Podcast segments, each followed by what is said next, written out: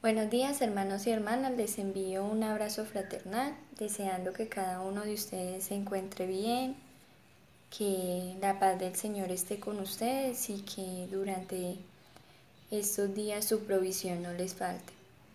Quisiera compartir el devocional basado en el texto de Eclesiastes 3, 1 a 15.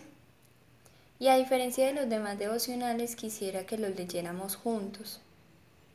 Entonces, ¿qué tal si va, a buscar su Biblia y busca el texto de Eclesiastes 3, 1 al 15, que dice así, Todo tiene su momento oportuno, hay un tiempo para todo lo que se hace bajo el cielo, un tiempo para nacer y un tiempo para morir, un tiempo para plantar y un tiempo para cosechar, un tiempo para matar y un tiempo para sanar un tiempo para destruir y un tiempo para construir, un tiempo para llorar y un tiempo para reír, un tiempo para estar de luto y un tiempo para saltar de gusto, un tiempo para esparcir piedras y un tiempo para recogerlas, un tiempo para abrazarse y un tiempo para despedirse, un tiempo para intentar y un tiempo para desistir, un tiempo para guardar y un tiempo para desechar un tiempo para rasgar y un tiempo para coser,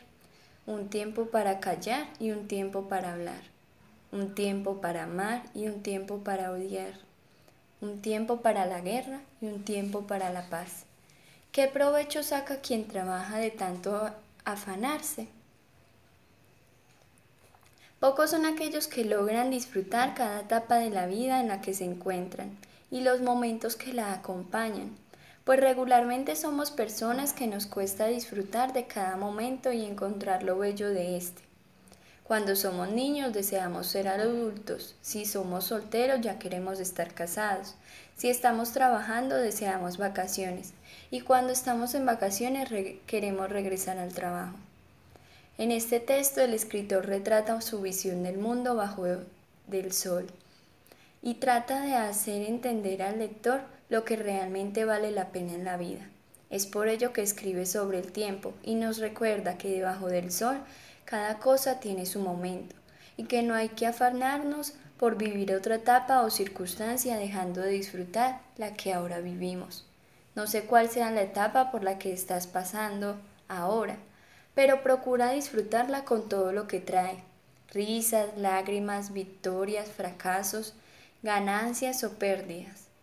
Cuando este tiempo termine podrá haber sido tan bien aprovechado que no quedarán en ti remordimientos por lo que dejaste de hacer, o tan mal aprovechado que lo único que visitará tu mente cuando lo recuerdes serán culpas y lamentos. Sí, es momento de trabajar.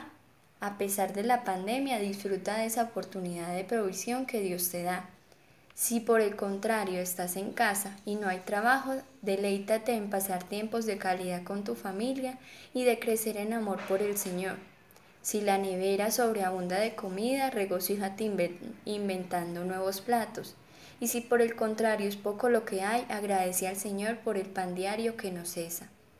De nuevo, ten presente que el afán y las incertidumbres futuras no deben robarte el presente que entre sus blancos y negros siempre llenan de color nuestra existencia.